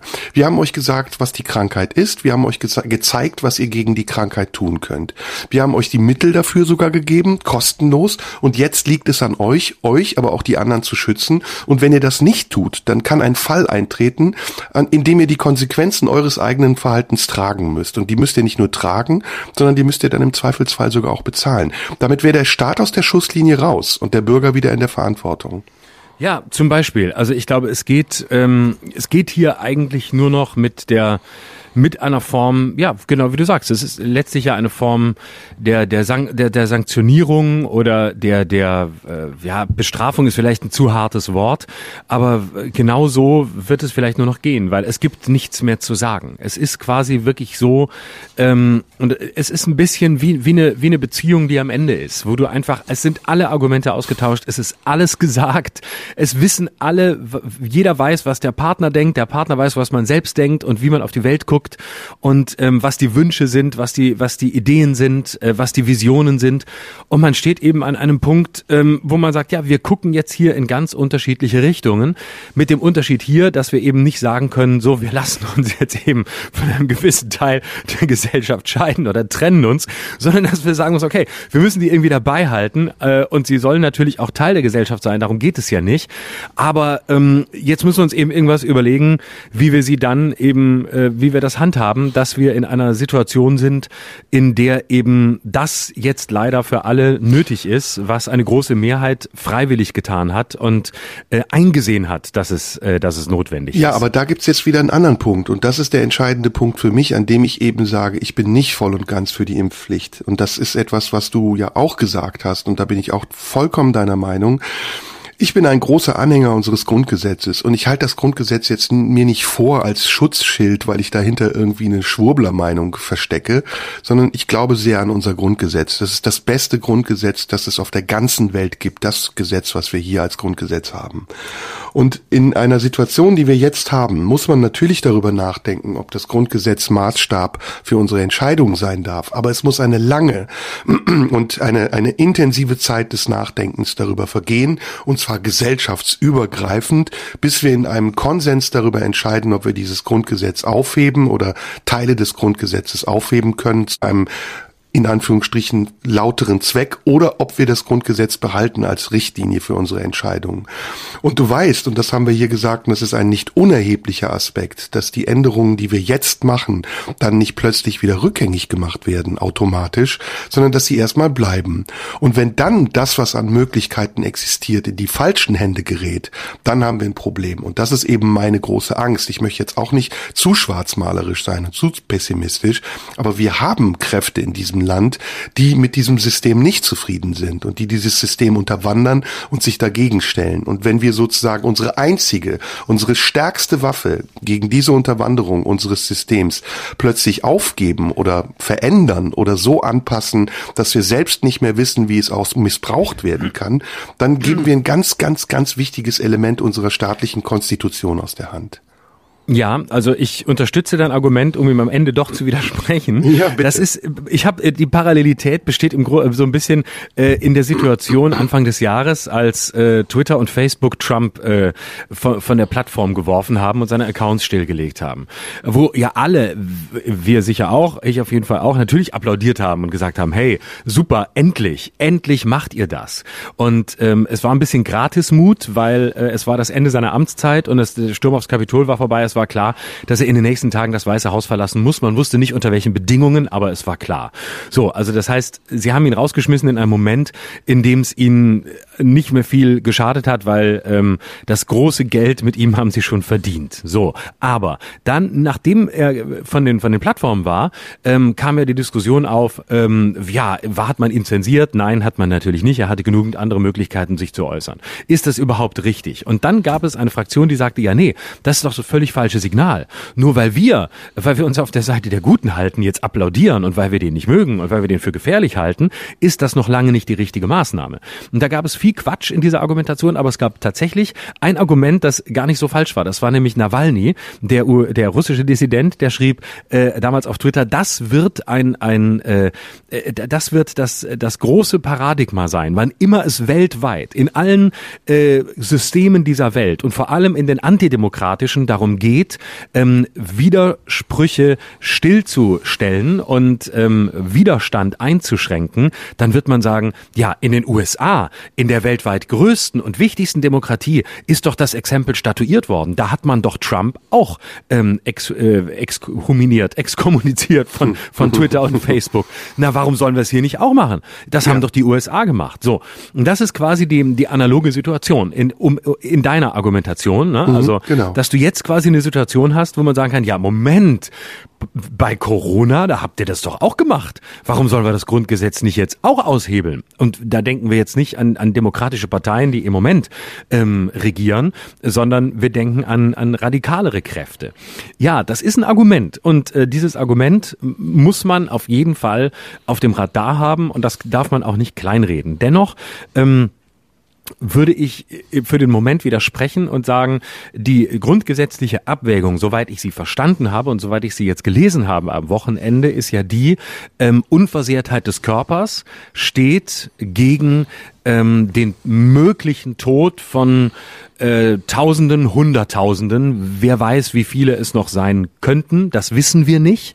Und das ist eben äh, letztlich äh, die, die offene Flanke, weswegen, so habe ich äh, die Juristen, die ich dazu gelesen habe, verstanden, man eher sagen wird, es steht der Schutz ähm, von Hunderttausenden Menschen, die sonst sterben würden, die Intensivstationen, die Überlastung, all das, was wir kennen, gegen die Unversehrtheit des Körpers und im Zweifel steht der Schutz von Hunderttausenden, die sterben könnten, höher oder wird höher gewichtet als die Unversehrtheit des Körpers. Und diese Argumentation in dieser jetzigen Ausnahmesituation halte ich für so bedingt und für so einmalig aufgrund dieser Situation und so singulär, dass es, äh, auch wenn dein Argument nicht vom Tisch zu weisen ist, ähm, schwer sein wird, ähm, dieses, diese unter so besonderen Bedingungen getroffene Entscheidung, wenn sie denn so getroffen wird, äh, einfach so ähm, zum Exempel zu statuieren und wiederholbar zu machen.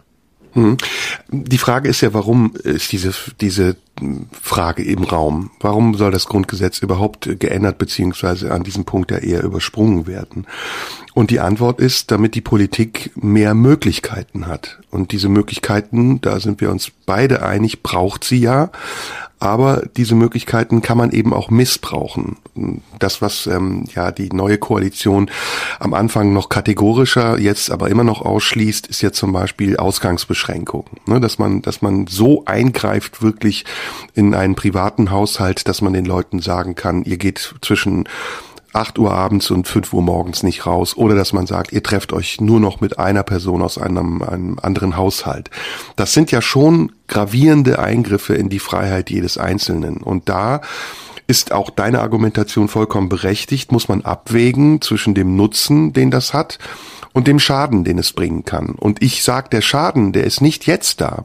Das ist nicht heute, sondern da ist erstmal nur der Nutzen im Vordergrund, nämlich dass wir verhindern, dass Menschen sich weiter infizieren und sterben an dieser Krankheit.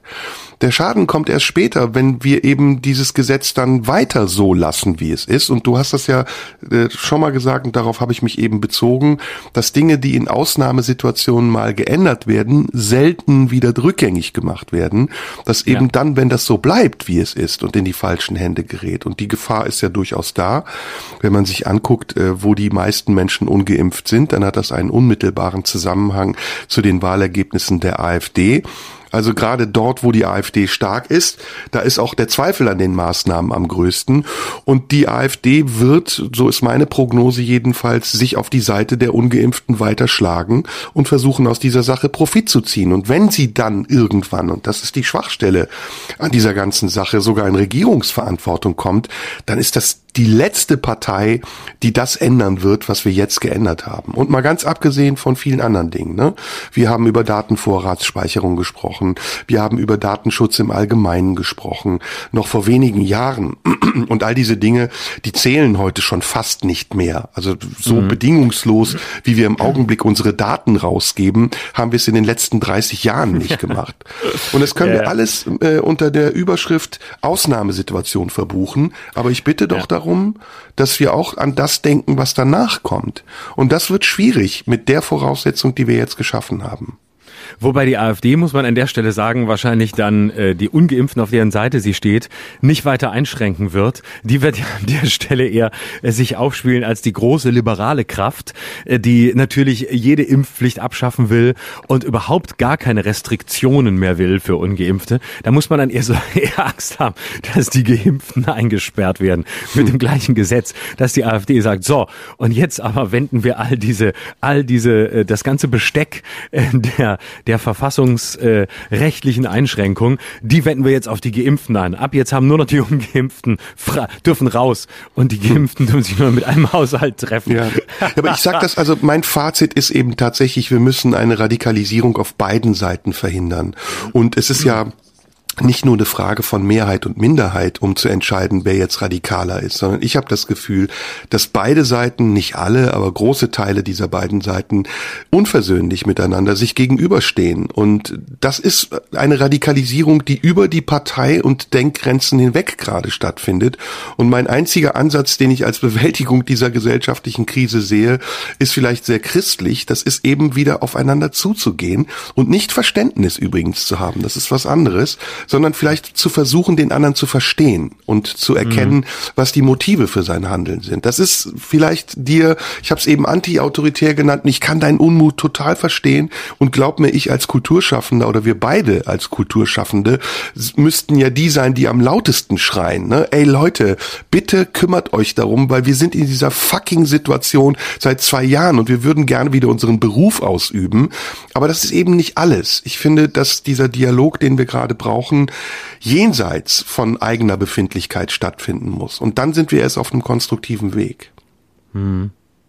Ja, also ich glaube, ähm, damit haben wir das Thema ausreichend ja. besprochen, oder? Ja, für denke heute. auch. Also Gut. Fazit, wir halten beide fest, wir, wir haben einen, eine Schnittmenge bei Teilimpfpflicht, ne? da sind wir auf jeden Fall zusammen. Ja, ich würde noch drüber hinausgehen. Ich würde schon, ja, ja, genau, ich bin ja äh, für die mit mit einem weinenden und einem zustimmenden Auge, aber das zustimmende Auge überwiegt, auch in einer gewissen Angstfreiheit vor Radikalisierung, weil ich glaube, dass wir die überbewerten. Ähm, bin ich in der jetzigen Situation für eine Impfpflicht und für eine klare ähm, äh, Sanktionierung, ähm, wenn die nicht eingehalten wird. Und äh, okay. ich habe und nochmal, um, um aber nochmal klar zu machen, das hat nichts mit einem Impfzwang zu tun. Das wird sehr oft durcheinander geworfen. Ein Impfzwang wäre quasi, ähm, wenn der Staat, ähm, was weiß ich, äh, unge weiter Menschen, die sich nicht nicht impfen lassen, äh, verfolgen würde und äh, abtransportieren würde und irgendwo in irgendein in irgendein Impflager stecken würde, wo sie zwangsgeimpft werden. Das wäre ja. ein Impfzwang.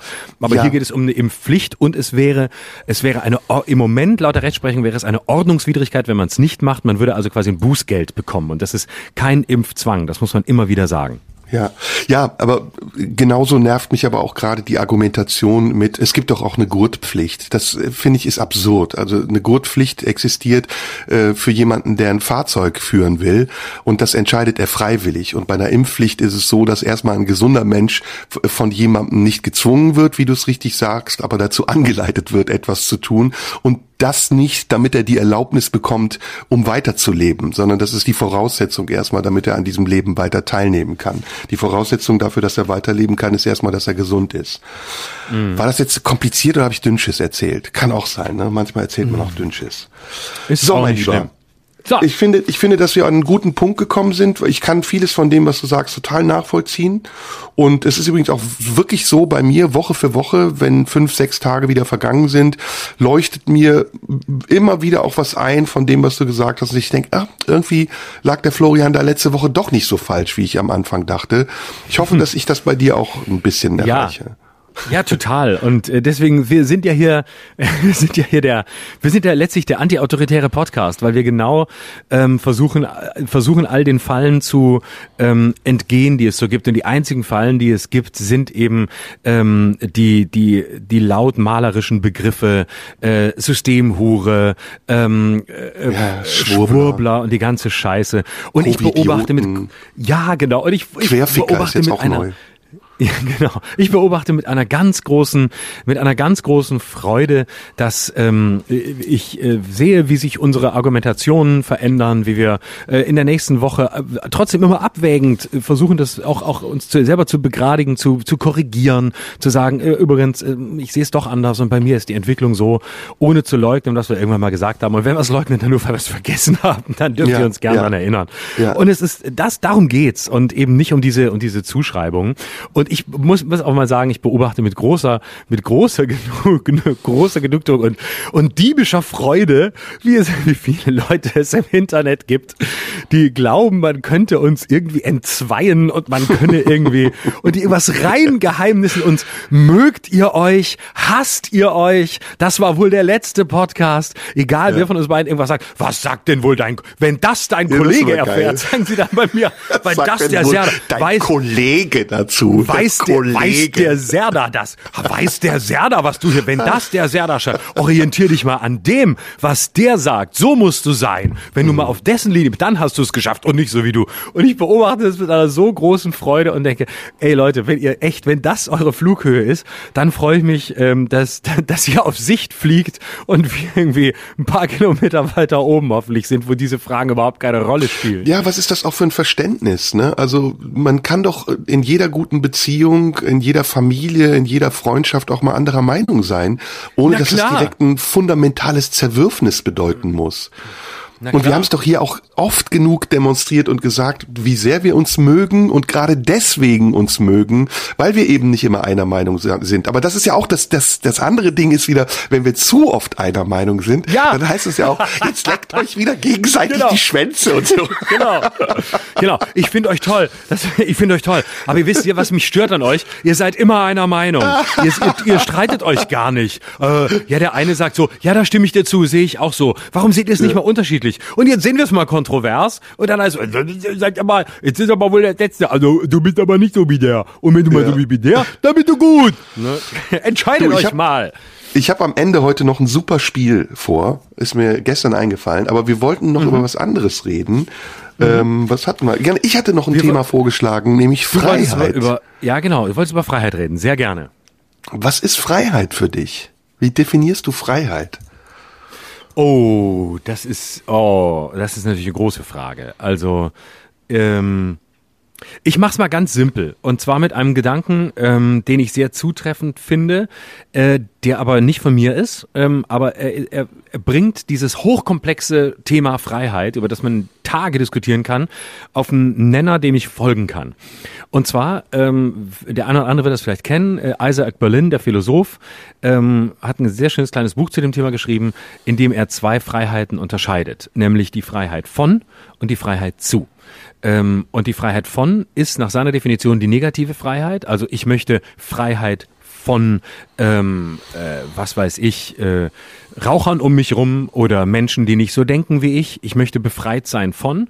Ich möchte mich distanzieren und ich lebe quasi Freiheit im Abstand von etwas oder in der Absetzung von etwas, was ich in diesem Moment quasi zu einem Maßstab äh, der Definition meiner Freiheit mache. Und dann gibt es die positive Freiheit, die Freiheit zu. Ich bin Freiheit zu gehen. Ich, ich bin frei zu gehen. Ich bin frei, ähm, das Land zu verlassen. Oder ich bin frei, ähm, äh, eine Beziehung zu führen oder sie nicht zu führen. Oder ich bin frei, ähm, äh, heute ähm, auf die Straße zu gehen und zu singen. Und das ist die positive Freiheit, also die Freiheit zu etwas hin. Und dann gibt es noch eine dritte Freiheit, die Isaac Berlin nicht beschreibt, aber die ich sehr schön finde. Und das ist die Freiheit in, die Freiheit in etwas, in etwas zu sein und darin frei zu sein. Also frei zu sein in meiner Arbeit. Das Gefühl zu haben, ich arbeite, ich komme einer Verpflichtung nach, aber ich bin darin frei. Ich begebe mich in eine Beziehung oder was auch immer, in eine Liebe und fühle mich darin frei, indem ich ich selbst sein kann oder das sein kann, ähm, was mir an mir wichtig ist oder was ich von mir zeigen möchte. Und ich bin auch in darin frei, äh, mich auch zu distanzieren und Nein zu sagen. Also nicht nur zustimmen zu müssen, sondern auch sagen zu können, nee, sehe ich anders. Ich bin äh, und trotzdem weiß ich, ähm, dass ich, dass der andere nicht geht, dass der andere bleibt. Ähm, das wäre ähm, Freiheit in. Und das wären quasi, also Freiheit zu und Freiheit in. Das wären für mich die erstrebenswerten Formen von Freiheit und von freiem Leben. Und das erklärte Ziel wäre, von der Freiheit von äh, möglichst weit wegzukommen und zu den beiden anderen hinzukommen. Hm, hm. Und würdest du sagen, wir leben in Freiheit?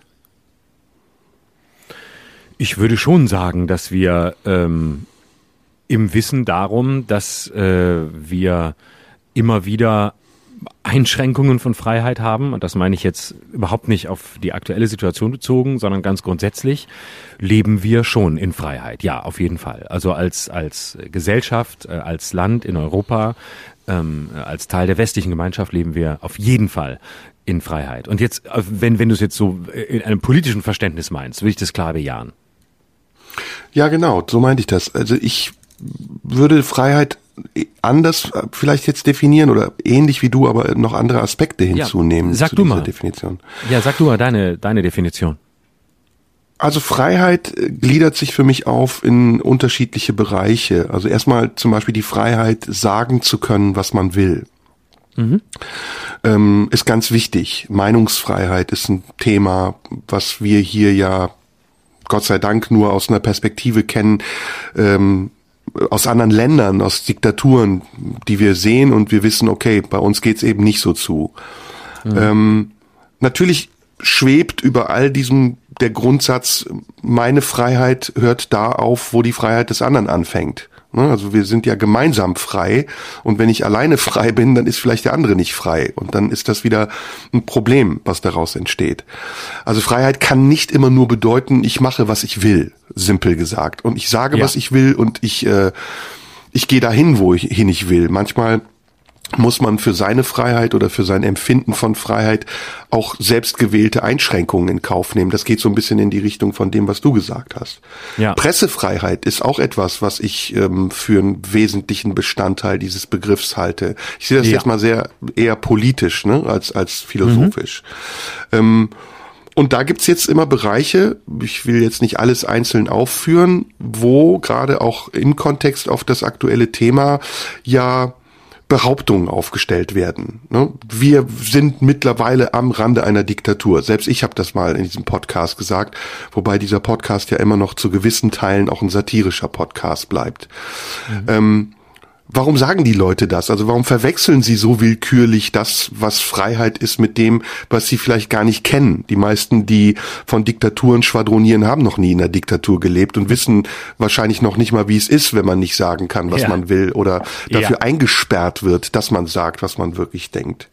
Und das ist so ein bisschen eine Koketterie, habe ich das Gefühl manchmal, dass man mit diesem Freiheitsbegriff auch spielt und kokettiert und so tut, als müsste Freiheit immer unbegrenzt Bewusstheit bedeuten. Dabei ist Freiheit auch das bewusste Setzen und Einhalten von Grenzen und das sich bewegen innerhalb dieser Grenzen. So wie in einer Beziehung zwischen zwei Menschen ja auch nicht alles gemacht werden kann, sondern es ist eine Absprache Eben. zwischen zwei freien Individuen und aus diesen beiden freien Individuen entsteht eine freie Entscheidung, darüber zusammen sein zu wollen und dann beginnen aber auch schon wieder Einschränkungen, weil eben der eine ja. nicht ohne den anderen frei sein kann. Genau.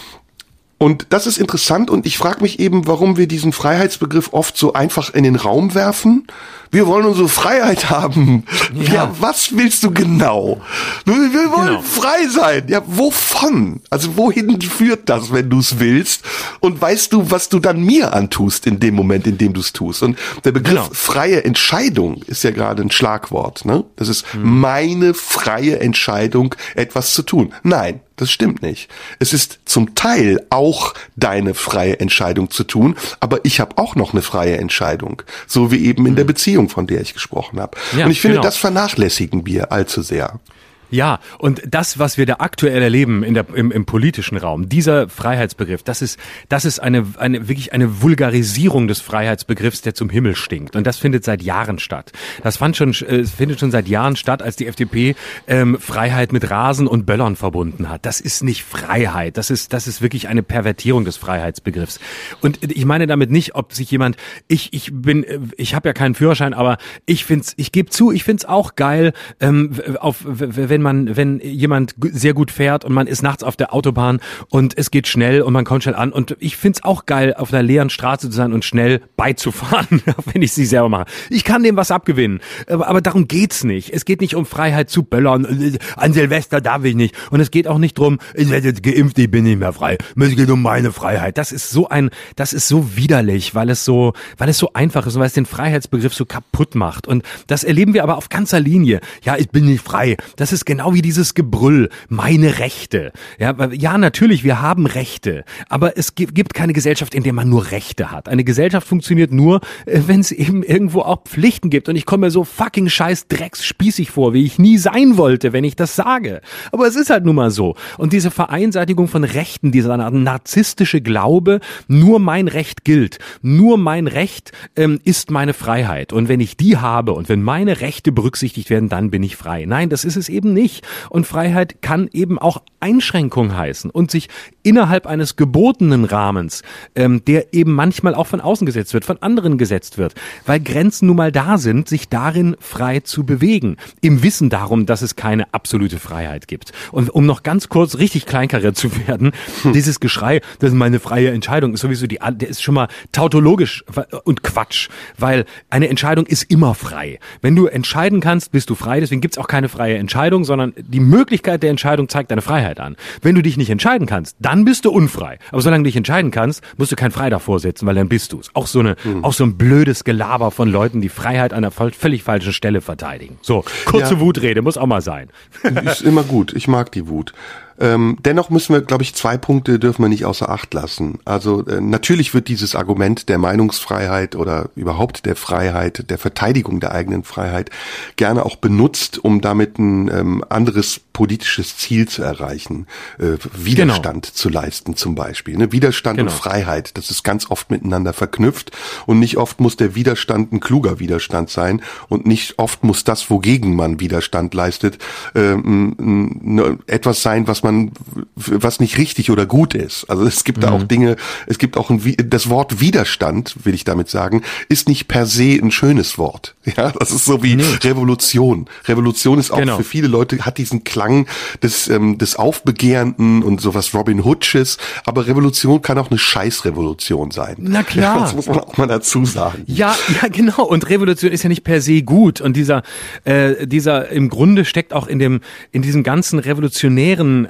Ansatz kann eben auch, das kann eine, eine befreiende Funktion haben. Es kann aber auch äh, zutiefst negativ sein. Es kann auch sehr, ähm, es, es, es kann auch sehr ähm, äh, ja so so ähm, dieses umstürzende als als das hat auch was fundamentalistisches. Der Glaube daran, dann kommt die Revolution, dann kommt der Tag X, dann der kommt dann kommt der Tag Null, dann setzen wir alles zurück auf Null und dann geht's von ganz vorne los. Das verbindet sich auch mit diesem ganzen messianischen Glauben und da wo wo so dieses wo dieser messianische Zug reinkommt, da werde ich immer sehr zurückhaltend und sehr skeptisch, weil ähm, im Grunde ist dieser das hat ein das hat so einen fundamentalistischen Erlösungsglauben, der in meinen Augen eigentlich nur ähm, der nächste äh, der nächste Samen ist, den man da reinsetzt, um den nächsten äh, größenwahnsinnigen Fundamentalismus zu etablieren im Namen seiner Befreiung. Deswegen äh, verbinde ich mit Revolution tatsächlich mindestens so viel Negatives wie ähm, wie Positives und nicht nur Emanzipatives.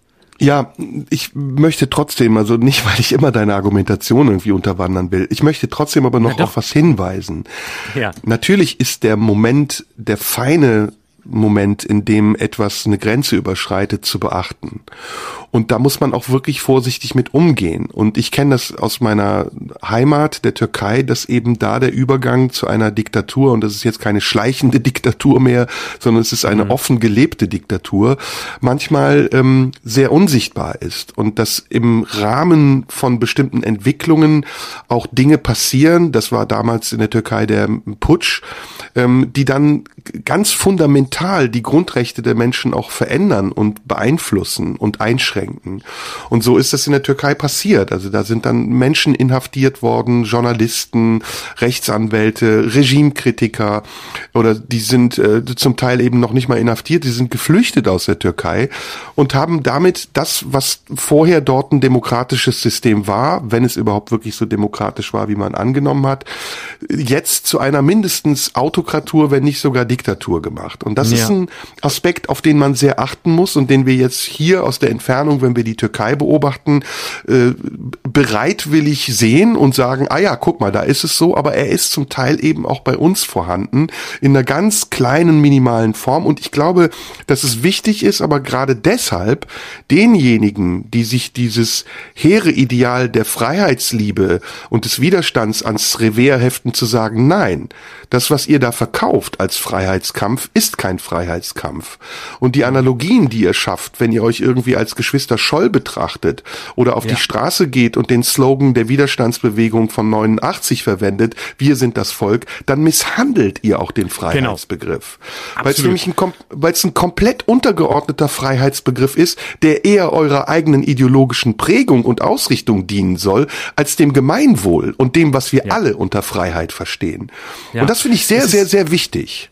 Es ist eine, eine, was stattfindet, ist im Moment auf ganz breiter Ebene eine Instrumentalisierung von grundlegenden Begriffen für eigene Zwecke.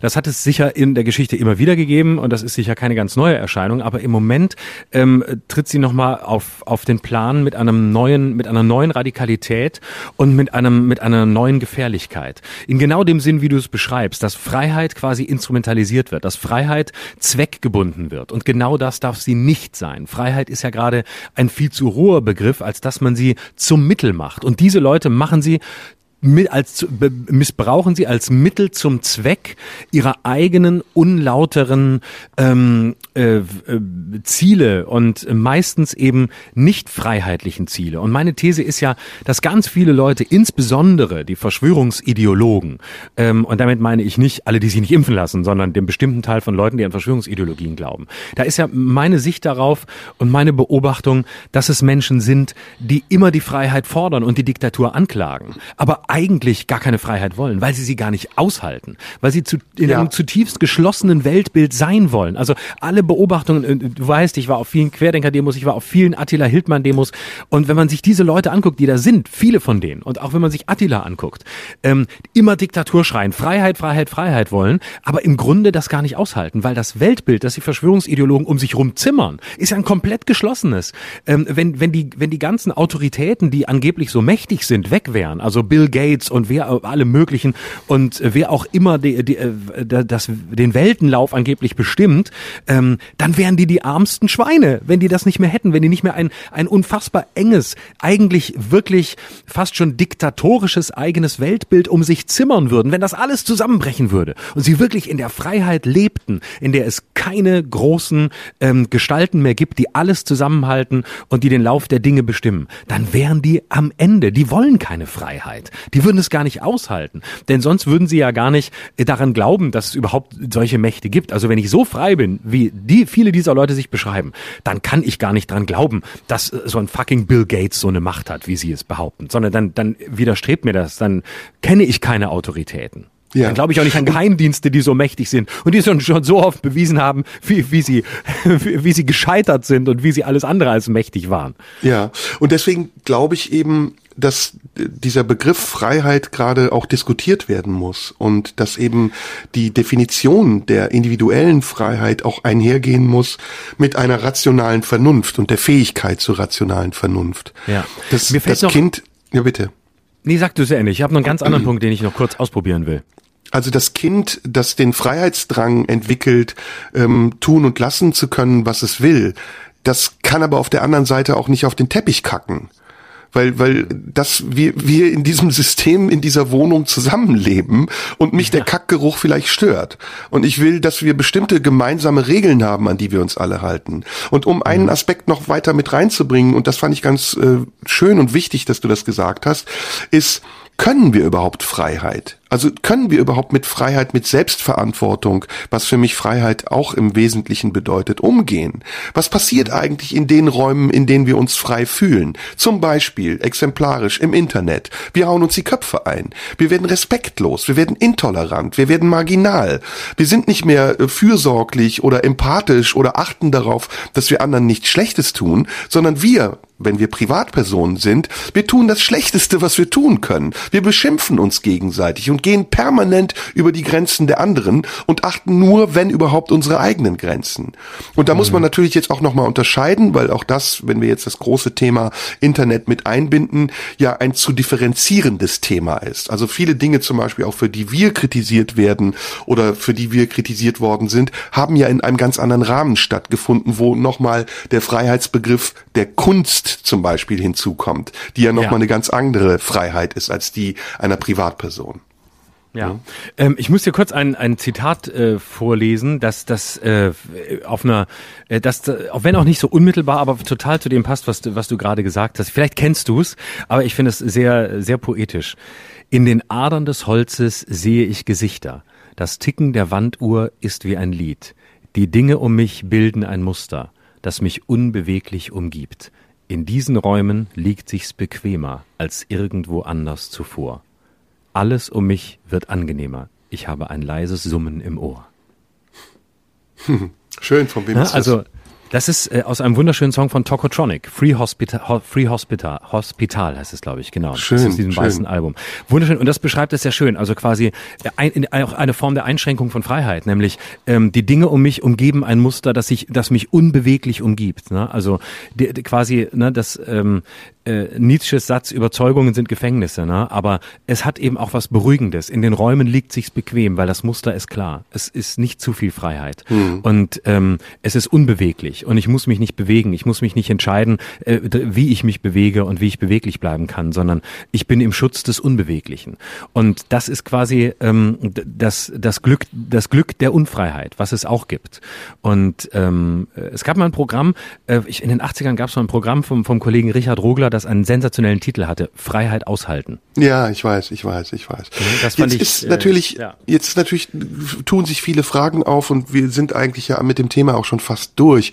Aber Freiheit ist eben auch auf vielen unterschiedlichen Seiten ein Begriff, der eingesetzt wird, um damit auch andere unfreier zu machen. Ja. We- Weißt, du, du wolltest gerade was sagen. Ich höre dich atmen. Sag mal. Ja, genau. Ich, ich wollte noch einen Gedanken ausprobieren, aber erst wenn du am Ende bist, weil er mir gerade, weil er mir gerade so durch den Kopf schoss und ich ihn gerne noch zum Schluss ausprobieren würde. Zum, Ja, wenn zum du Thema ihn behalten Freiheit. kannst, dann ich Ja, wollte ja, ja, nicht unbedingt. weit ausführen. Na, ich wollte nur sagen, wie in dieser Zeit, in der das Identitäre ja zum Beispiel auch eine große Rolle spielt, ne? in der Mhm. jeder sagt, ich in meiner eigenen Integrität, in meinem Mikrokosmos habe das Recht, meine Grenzen zu wahren und wahren zu lassen und auch einzufordern, dass sie respektiert werden, was ja erstmal wichtig ist und was richtig ist. Da verschwimmen aber oft auch die Übergänge und plötzlich wird das äh, in Anspruch nehmen der eigenen Freiheit zu einer Art Drohmittel und Drohgebärde für das Ausleben der Freiheit des anderen. Und wenn es da keinen Kompromiss gibt, also entweder sei es durch Verständnis, jetzt benutze ich das Wort Verständnis bewusst, oder aber auch durch eine, durch eine Regelung, also zu wissen, in welchem Bereich befinden wir uns eigentlich gerade, wenn wir miteinander sprechen, dann droht das eben zu eskalieren. Und dann ist leider die traurige Erkenntnis, dass wir oft mit Freiheit nicht verantwortungsbewusst umzugehen wissen.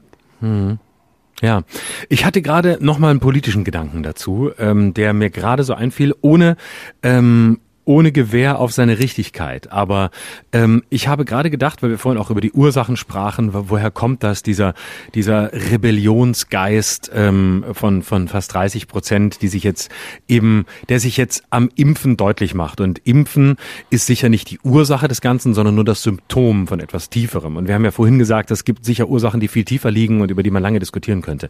Und mir schießt gerade ein Gedanke durch den Kopf, der möglicherweise beides verbinden kann. Ich würde sagen, dass es mindestens in Deutschland und diese Impfskepsis wie wir sie hier haben, ist ja auch ein sehr deutsches Phänomen. Die mag es auch woanders geben, aber es gibt auch Länder, da läuft es völlig anders. Spanien, Italien und so weiter.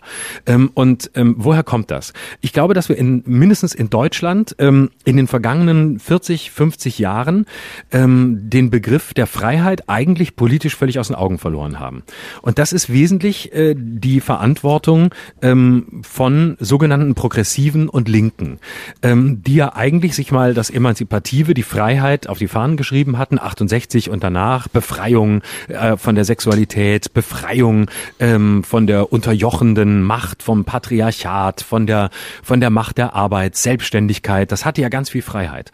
Und im Lauf dieser Bewegung und je mehr sie sich äh, quasi über den Marsch äh, durch die Institutionen in die Mitte der Gesellschaft verlagert hat, hat diese Bewegung eigentlich die Freiheit aufgegeben. Und sie sprach nur noch von Gleichheit und Gerechtigkeit, was beides sehr wichtige Werte sind. Ich äh, will die nicht gegeneinander stellen oder aufrechnen. Aber der Begriff der Freiheit ist ist gerade in der Linken völlig in Vergessenheit geraten. Und er war einfach nicht mehr da. Das heißt, diese emanzipative Kraft des Dagegenseins hatte immer weniger Freiheitsfuror. Und ähm, man hat sich eher zurückgezogen auf so ein, ja, oft beleidigtes, äh, wir sind ja im Recht und wir sind auf der richtigen Seite der Geschichte, wir wollen ja Gerechtigkeit und ihr habt es nicht verstanden. Und die Freiheit hat sich politisch zurückgezogen, ähm, so in die, in die Dunkelkammern ähm, von diesem Vulgärliberalismus, der halt gesagt hat, ja, Freiheit ist, wenn ich alles darf. Und ähm, so, so dieses, dieses etwas ähm, auch wieder pubertäre ähm, Freiheit ist, ähm, ist, ist ja meine Rechte und ich brauche die und Freiheit ist Geld zu haben und keine Steuern zu zahlen. Also das, was man dann mit diesem überstrapazierten Begriff des Neoliberalismus überschreibt. Und mhm. vielleicht ist es auch dieses Versagen, dass die Linke diese emanzipative Kraft, diese Freiheitlichkeit aufgegeben hat, dass sie diesen, dass sie das aus dem, äh, aus, aus, aus, dem, aus dem Blick verloren hat, dass Freiheit sogar eher in der Linken etwas Negatives war, nämlich eher so etwas, was suspekt war, worüber man lieber nicht so redete, weil man war ja dann in der Gefahr, gleich liberal zu sein und nicht mehr ähm, für gerechte Verhältnisse zu sorgen. Und dass dieses Bewusstsein verloren gegangen ist, dass sich das vielleicht heute in diesen Protesten und in diesen auch wieder sehr äh, pubertären Protesten gegen das Impfen wieder zeigt, weil da hast du plötzlich wieder diesen Gestus von dagegen sein und sich frei fühlen oder eine Freiheit vor sich hertragen. Das, was eigentlich eine, eine emanzipative, progressive Bewegung früher mal ausgemacht hat, aber eigentlich auf ganz anderem Niveau und viel grundsätzlicher und wo es eben über das Mittel der Freiheit um den Umbau der Gesellschaft geht. Und heute bricht sich das wieder Bahn. Ein so vernachlässigter Begriff kommt plötzlich wieder bei fast 30 Prozent der Leute an, ähm, die ihn auch vulgarisieren, aber plötzlich ist wieder Freiheit da. Freiheit und dagegen eine andere Gesellschaft und ähm, nicht nur äh, da sitzen und sagen, na ja, ähm, wir hatten ja immer recht. Das könnte ein Ansatzpunkt einer Erklärung sein. In jedem Fall, was mhm. ich sagen will, ist, ich glaube, dass die Linke einen großen Fehler gemacht hat, indem sie die Freiheit nicht größer geschrieben hat, sondern sie eher ähm, für fatal und für schwierig gehalten hat. Das glaube ich auch. Das glaube ich auch. Das ist aber nochmal eine eigene Sendung, die wir machen müssen. Hochspannend, ja. das Thema. Ähm, aber das, glaube ich, sprengt heute den Rahmen.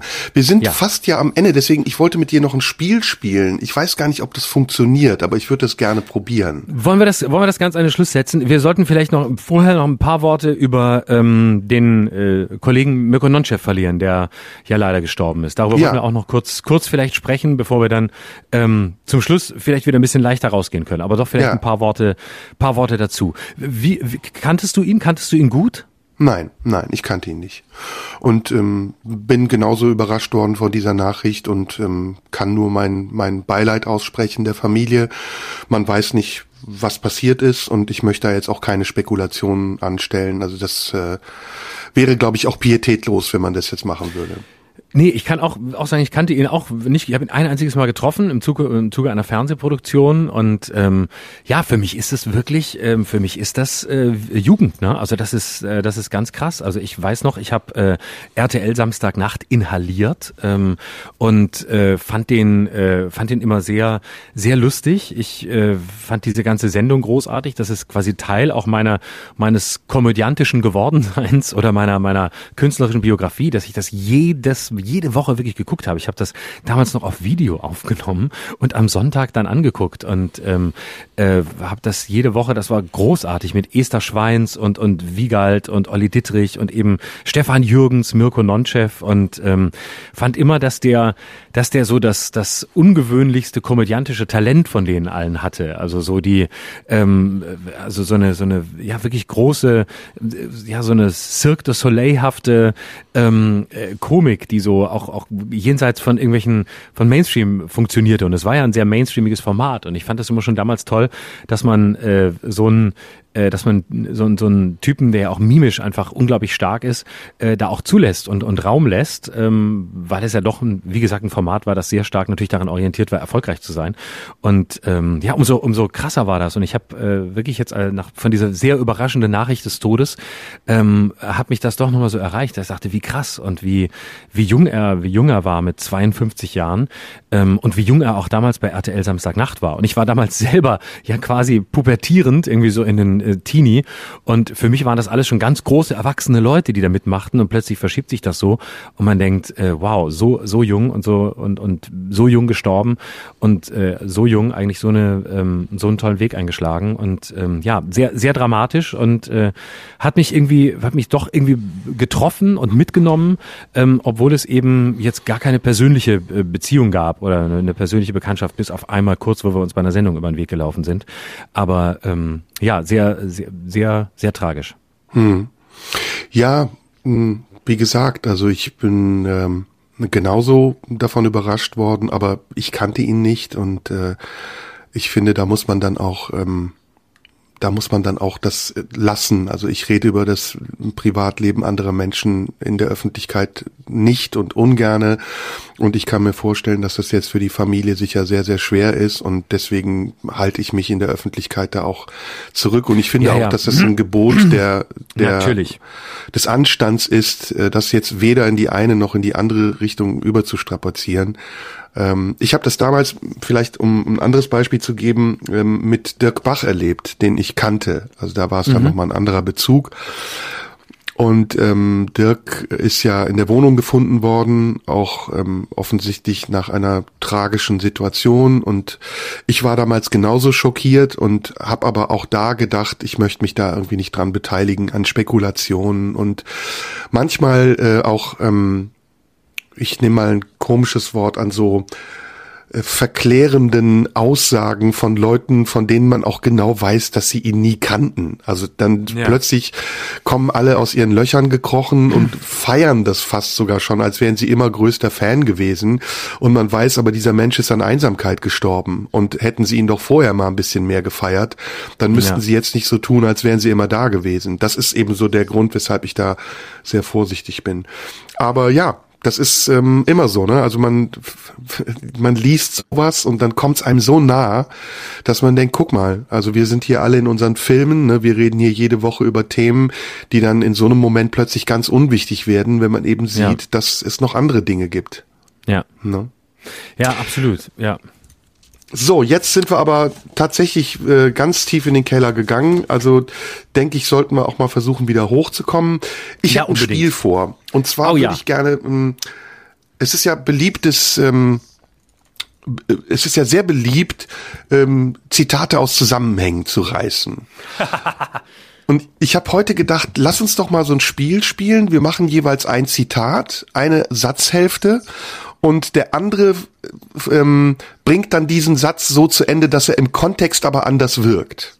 Mhm. Okay, also nicht nicht richtig, sondern äh, Phanta Fantasie ist gefragt. Genau. Also ich gebe mal ein Beispiel. Ich fange ja. an mit dem Satz: Ich finde Frauen schrecklich. Und dann musst du den Satz zu Ende führen. Immer eine schöne okay. Pause machen, damit man es auch rausschneiden kann. Ne? falls es zu krass wird. nee, falls ich mich, damit das falls ich mich verlabere. Dieses, nee, nee, damit der oder diejenige, die dieses Zitat dann sozusagen gegen uns verwenden will, auch die Möglichkeit hat, es sauber rauszuschneiden. Stimmt. Das ist also eine, genau. eine Dienstleistung für Hater. Ab, genau, genau. So Muncho hat nur die Vorlage gemacht, aber Schröder hat ja gesagt. Ja, so Muncho hat nur gedacht. Auch, du machst auch Und eine Vorlage. Genauso. Ja, ja, genau. Du machst auch eine Vorlage. Okay, gut, du fängst an. Ich finde Frauen schrecklich. Und zwar immer dann, wenn ich nicht mit ihnen schlafen darf. das ist ja schon mal als Gesamtzitat scheiße. ich hätte gedacht, du sagst jetzt, die mich nicht attraktiv finden oder sowas. das habe ich, wollte, ich wollte direkt was Krasses sagen. ich habe ja nichts anderes gesagt als das. Ich habe nur andere Worte benutzt. So, das wird nicht rausgeschnitten, damit das klar ist. Ja. Schröder, der Sexist, Misogynie, äh, Schwein, Arschloch. Ich sag alle Schimpfworte, damit sie gleich gesagt sind, bevor sie auf Twitter erscheinen. Gut, jetzt sag du mal ein Satzfragment. Okay. Ähm, okay. Ähm, ich bin ein Autonarr, weil. Aber das ist doch kein Satz, den man rausschneiden kann und gegen uns verwenden kann, oder? So müssen doch nicht alle gegen uns verwendbar sein. Wir müssen aber was harmloses einstreuen. Ach ja, gut. Ich bin ein heilloser Autonarr, weil. Okay, ich kann ändern, wenn es dir zu harmlos ist. Nee, das muss schon hart sein. Wir müssen da angreifbar sein. Okay, verstehe. Ich, ich wollte einmal kurz so ein bisschen Entspannung reinbringen, damit wir danach wieder hochziehen können. Aber wenn du es gleich hart willst, kriegst du es hart. Ähm, ähm, Ich, ähm, ich bin ein Sexmonster, wenn.